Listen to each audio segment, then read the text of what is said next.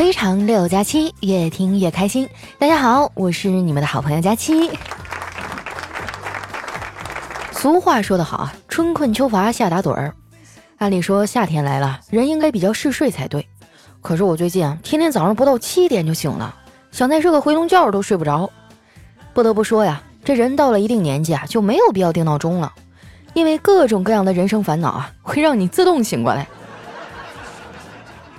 目前我最大的烦恼之一啊，就是经济能力跟不上审美能力。可是像我这样的社畜，啥时候才能财富自由啊？给人打工终究是没有出路的，因为懒惰会让我贫穷，而勤奋呢，顶多是让我老板富起来啊。你问我为啥这么丧啊？因为我前两天跟领导去一个集团汇报了一下方案，当时我就感受到了社畜的悲哀呀。对方集团公司的大 boss 呢，正在欧洲度假。所以我们开的是视频会议，视频接通那一刹那，我觉得整个会议室啊都被阳光普照了。紧接着我就开始严肃紧张地讲解方案。对方的大 boss 呢，光着脚，穿着 T 恤，坐在阳光散落的落地窗前，悠闲地剥着橘子，吃一会儿啊，还逗逗旁边的猫，然后呢，又换了一根香蕉。期间啊，他小闺女跑进来，还求抱抱了一下。哇，当时我心里就泛酸了。不过默默的算一下也没啥，关键是汇报到最后呢，只见那大 boss 啊，在明媚的阳光下，四十五度角抬了抬头，然后轻描淡写的说：“哎呀，这个方案和我想的不太一样啊，你们还是再改改吧。”说实话，我当时都想撂挑子不干了，是花呗账单啊，硬把我留了下来。说到花呗啊，这个月的账单又下来了，我还不知道怎么还呢。其实我平时哎不怎么给自己买东西，赚的钱大部分都花在了家里的猫和狗身上了，它们成了我单身生活当中啊最大的精神慰藉。不过虽然我是猫狗混养，但相比之下呢，我还是觉得养狗更开心一点，因为狗是人类最好的朋友啊。不过狗最好的朋友一般都是另外一只狗，猫就不一样了，它们从来都不需要朋友。养了这么多年猫，哎，我总结出一条经验。那就是不要因为短暂的欢愉啊，就认为它爱你。对于我来说，我的猫主子啊，就和男神一样，只可远观，不可亵玩呢。你们别看我啊，在你们面前好像挺高冷的，其实，在男神那儿啊，我也是个舔狗。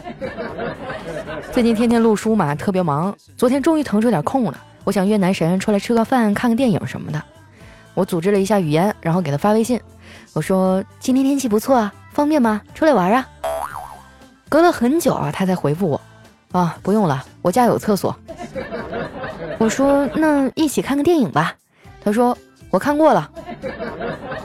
不愧是我崇拜的男神啊，竟然有未卜先知的能力啊！我还没说要看哪个电影呢，他就已经看过了。我想了想，说那明天一起吃个饭啊。他说明天不饿。那后天呢？他说啊，我这半个月都不饿。我还是不死心啊！我说那一起出来散散步吧。他说散不了，我已经截肢了。我咬着牙说：“我给你买个轮椅，一会儿我去接你。”他说算了吧，我截的是上半身。哇，真的是气死我了！我劝你们啊，不到万不得已，千万不要做舔狗，舔到最后肯定一无所有啊。在这方面啊，小黑算是跟我同命相连了。不过他可比我勇敢多了，也比我更有行动力。前两天啊，他竟然去人家女神的公司楼下表白了。那女神当时着急去上班啊，就搪塞他说：“这样吧，小黑，你要是一分钟之内让五十个人都看你，我就答应。”小黑沉思了几秒啊，张开嘴就喊道：“回收旧家电，冰箱、彩电、洗衣机喽！”哇塞，那效果老好了！不一会儿啊，就一群大爷大妈过来问价。女神当时就转身走了，小黑也尴尬的呀，差点下不来台。回来呀，就开始上火了，身上呢起了很多小疙瘩，看着都吓人。我觉得吧，人什么都能凑合，就看病不行。你说万一给耽误了，那可是要出事儿的。所以啊，我就劝他去那家最大的医院找个专家看看。他一听觉得有道理啊，就颠颠的去了。中午啊，打电话回来说。佳琪啊，得亏你推荐了那个大医院呢，要是小医院，我就又得吃药打针了。我得意地说：“是吧？那大医院各项检查虽然贵了点儿，但是不坑人呢。专家怎么说呀？小黑笑了，说：“我没见专家呀，排队快到我的时候啊，身上的疙瘩就已经好了。”等他从医院回来呀，都下午了，我的活儿也干得差不多了，就跟他闲聊了一会儿。我很八卦的凑过去啊，问他：“黑哥，这一次这个姑娘这么高冷，你到底看上她啥了？”小黑嘿嘿一笑说：“身材呗，我就没见过那么笔直修长的腿呀。”我说：“哦，原来你是个腿控啊。”小黑摇摇头：“不是，我以前吧觉得我是足控，后来发现我是腿控。”然后我又怀疑我是锁骨控，还有点臀控。后来我突然间就醒悟了，我只是纯粹的好色而已，我就根本不存在什么控。当今世上啊，像小黑这么坦诚的男孩已经不多了。现在啊，大家都迷之自信，很多人有时候啊都说不出来自己到底哪儿好，但就是觉得自己特别棒、特别厉害。因此呢，在择偶上面，很多人也非常的挑。啊，就想找个跟自己合得来的人谈恋爱。然而悲剧的是啊，最后发现跟自己合得来的人啊，都不是啥好玩意儿。这个呢，就是我单身到现在的原因。有人曾经问我说：“佳期啊，一个人单身久了是一种什么样的体验呢？还能是什么样的体验啊？那感觉就好像是给前任守寡一样，孤独而又无奈呀。我比那些一般的单身狗还惨。”因为我旁边呢还有一个天天给我撒狗粮的人，他的名字叫丸子。可是作为我的好朋友啊，我又拿他没有办法。你们知道吗？在当代划分友谊远近的方法很简单，主要就是看他掌握你多少个联系方式。一般人呢有我微信，朋友啊会有我微博，好朋友呢可能会有我微博小号，只有特别好的朋友啊才会有我的手机号码。丸子啊就是这种特别好的朋友。哎，这么说也不完全准确哈，他们好像就是像我的亲人一样，连叨叨啊也把我当成亲姐姐一样。主要体现在啊，现在有啥事儿都找我吐槽。前两天他还问我说，为啥丸子这么粘人？他觉得自己都快喘不过气儿来了，不知道怎么办好。我说叨叨啊，虽然我们是朋友，但是你俩的事儿我一个外人干预也不好啊。不过你说这个呢，我倒是想起来我小时候的事儿了。那个时候啊，我每天不交作业，老师就会罚我去擦黑板。现在我才明白啊，并不是因为黑板不干净，而是因为我没交作业呀。所以你明白了吗？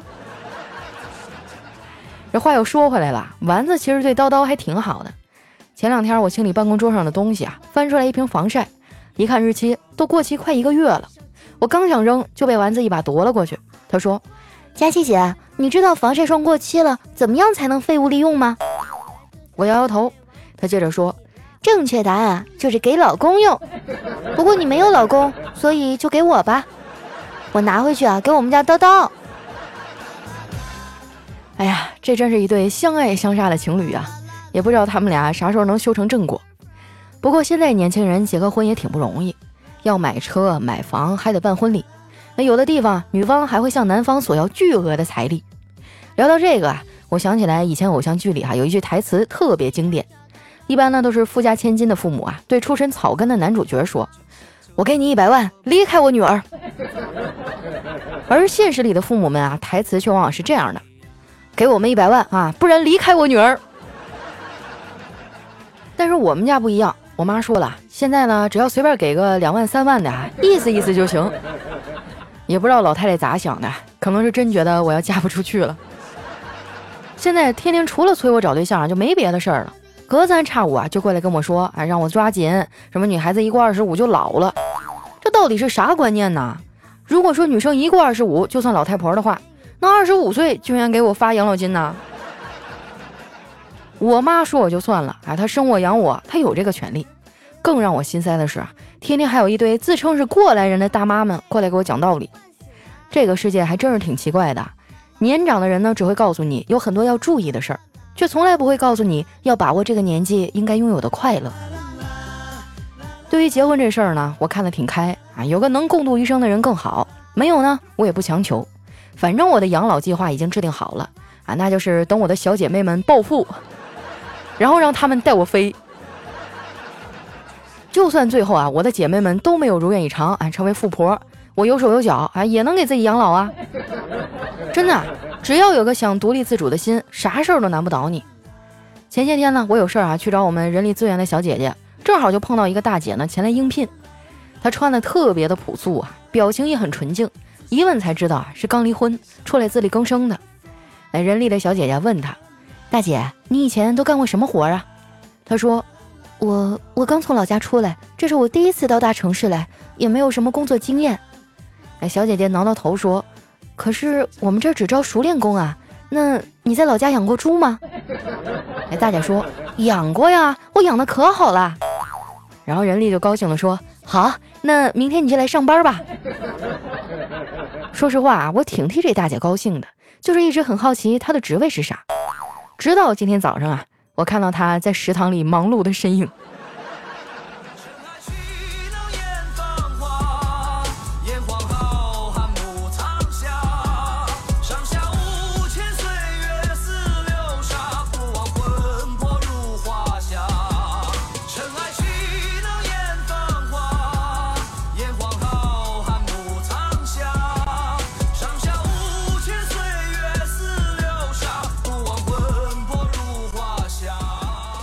一段音乐，欢迎回来，这里是喜马拉雅出品的《非常六加七》。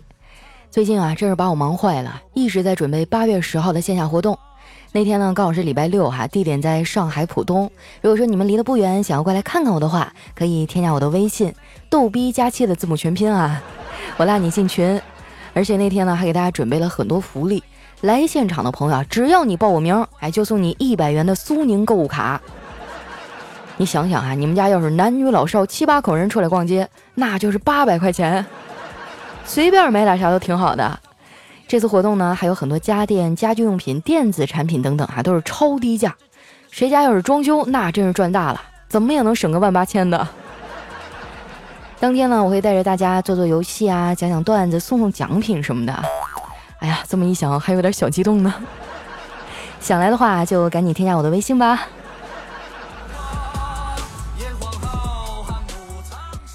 接下来时间啊，分享一下我们上期的留言。首先这位呢叫虾米，他说：“佳琪啊，我特别喜欢你，觉得你很大气自然，怎么都听不腻，一点都不矫情。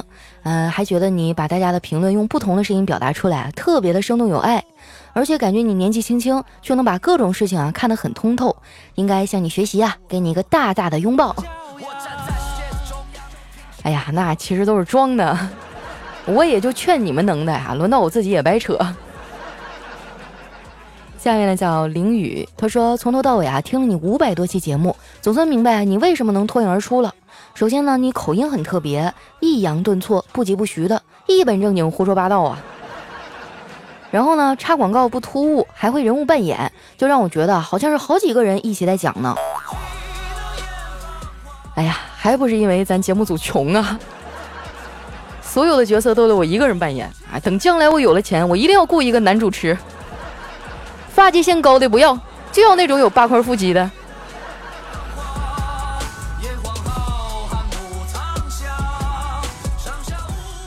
下面呢叫陆小雨，他说：“佳琪啊，我终于明白为什么会这么喜欢你了。首先呢，咱们俩同龄，都是九七年的妹子。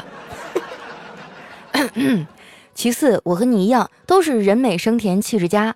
最后呢，我和你都是一样优秀，而且很多人追，但是配得上自己的白马王子啊，一直都还没有出现。”哎，这第三条我纠正一下哈，我的白马王子已经出现了，而且出现好多个，就是他们最后都跟别人跑了。来看一下我们的下一位哈，叫千山人迹，他说我就属于那种啊被死命催婚的，但是我自己没钱，所以死命扛着，也不想因为自己结婚让家里一贫如洗什么的，所以如果来得及有钱，我还会考虑一下，最大的可能就是不结婚了。哎呀，觉得你真的是一个特别懂事儿的人啊，还会考虑到家里。在我身边有很多的男孩子啊，他们结婚的时候啊，那家里真的就是啊，倾尽全家之力啊，去付首付啊，买房买车付彩礼啊，啊，也不能说不对吧。但是总的来说，嗯，这一代人结婚真的给父母带来很大的压力。如果可能的话，我希望你好好努力啊，将来咱挣钱的机会多着是。而且没准就有哪个姑娘就瞧上你这种坚韧不拔的品格了呢。下面呢叫小太阳啊，他说从高三开始听你的节目啊，但是学习紧张就断断续续的听，刚高考完我就开始从头往前听了，多的时候呢一天可以听十几集，后来成绩下来了，没有考到自己想上的大学，然后不甘心啊，就要有高四这一年了，因为我觉得我不会后悔，小胖丫，你也要加油啊，因为等明年我考上好的大学，会介绍里面小哥哥给你当对象的，等着我呀。天啊，大学里的小哥哥我可不敢要啊！你把你们老师或者辅导员给我介绍一下也行。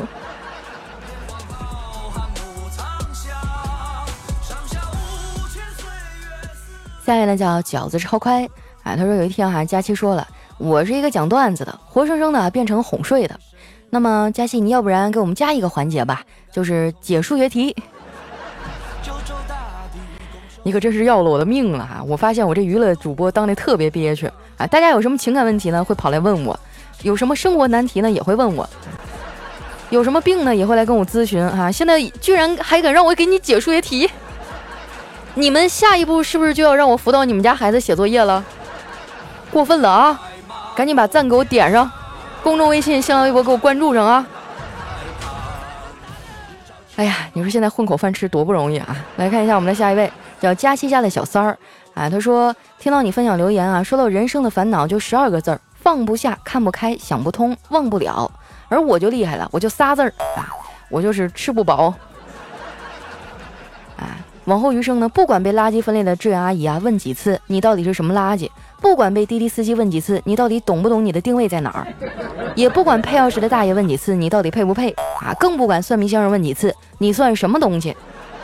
我们都要开心快乐呀，爱你哦！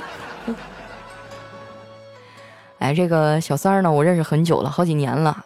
我记得刚认识他的时候，他还是比较敦实的那种体型，啊，现在已经有腹肌了，真的是一个我很佩服的人哈！我要向你学习。我记得月初的时候，我还立 flag 说，我这个月要瘦十斤。我现在就想问问大家哈，这个月还有五天结束了，有没有什么一个月能瘦十五斤的办法？希望你们能传授一下。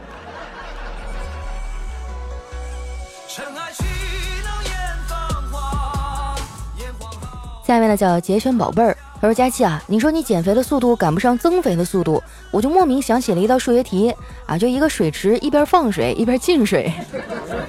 哎，我实在是没记住啊，你知道这题吗？你说何苦为难水池啊？何苦为难你的身体呢？”我当然记得了哈，我记得小的时候这种题特别讨厌，还有那种一条高速公路啊，你从这头往另一头走啊，呃，另外一头呢以什么时速多少多少往你这头走，然后算你们俩在什么时间什么地点能碰上。哎呀，我记得当时我就绞尽脑汁也想不出来答案呢。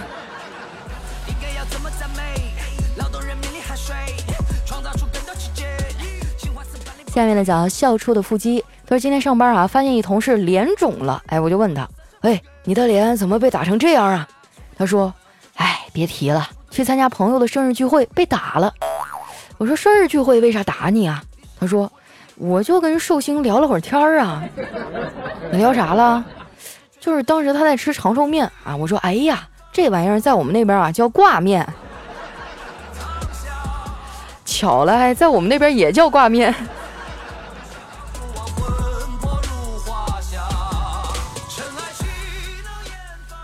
下面呢叫佳期的男朋友徐蔡坤，他说我跟老公正商量着啊暑假给儿子报个补习班，在一旁写作业的儿子啊突然问我：“妈妈，好的品行重要还是学习重要呢？”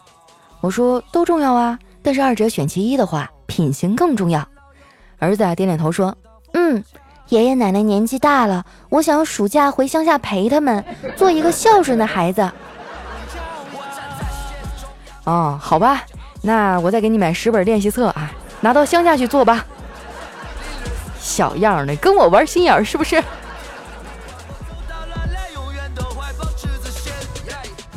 下面呢，叫佳期的小幸福。他说：“爸爸呀，把家里仅有的一只公鸡和一只母鸡杀了，并把它们的肉混在一起煮，为了让味道更鲜美，他又在肉里呢加了几根香肠。把肉端上桌以后啊，我妈妈就打趣的问：‘给这菜取个什么名呢？’这孩子想了想啊，说：‘嗯，就叫棒打鸳鸯吧。’你们家条件真好啊！一次吃两只鸡，还得加香肠，啥条件啊？家里有矿啊？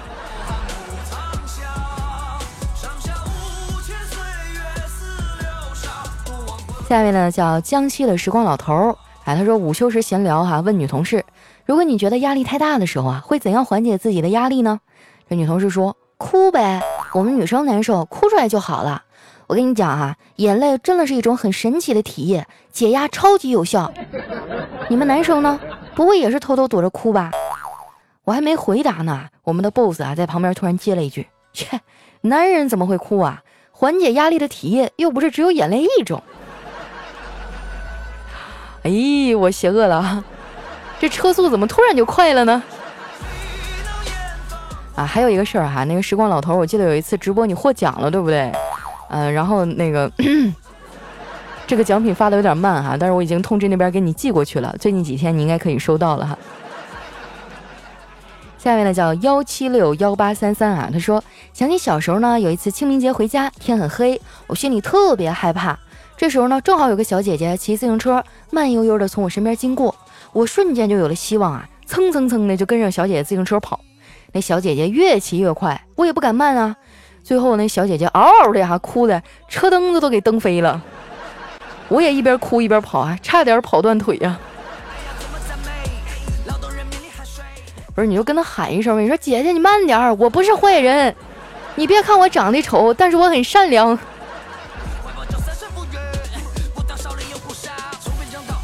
下一位朋友呢叫风华过啊，他说今天去幼儿园接儿子，哎，发现他看着一个女孩在吃糖葫芦，哈喇子都要掉地上了。我问儿子啊，我说想要吗？想要爸爸给你买。哎，这儿子犹豫了半天，艰难的抬起头说：“爸爸，您可考虑好了，贩卖儿童可是犯法的。”啊，整了半天，你看上是人家姑娘啊？哎，现在的孩子真是早熟啊。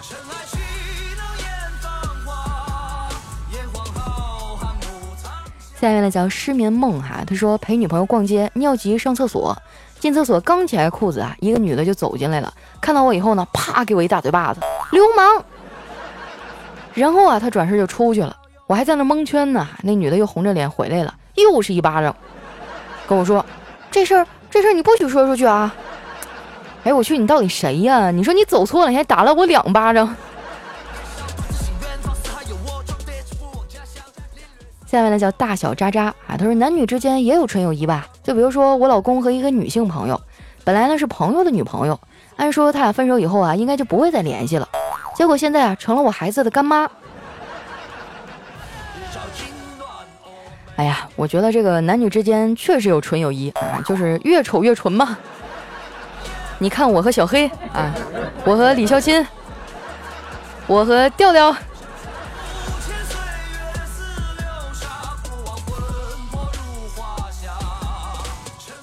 来看一下我们的最后一位哈，叫佳期家的小迷弟，都是今天逛步行街啊，罕见的看到两个外国人吵架，俩人越吵越厉害啊，旁边看热闹的人越聚越多。看到这儿我就急了啊，大声的喊道：“哎，你们俩能不能说普通话呀？听懂了我们还能帮忙劝劝架。”这你也敢劝哈？这属于国际纠纷呢。好了，那今天留言就先分享到这儿了。八月十号呢就要和你们见面了，说实话心里还挺期待的。如果说你们想来的话，可以添加我的微信“逗逼加气”的字母全拼，我会把你拉到一个活动群里。呃，因为我是手动添加的哈，可能稍微有点慢，但是没关系啊。每一位到场的，我都会给你们准备一份小礼物。呃，希望你们到时候不要笑我胖哈，在金主爸爸面前给我留点面子好不好？拜托了。那今天节目就先到这儿啦，我们下期再见，拜拜。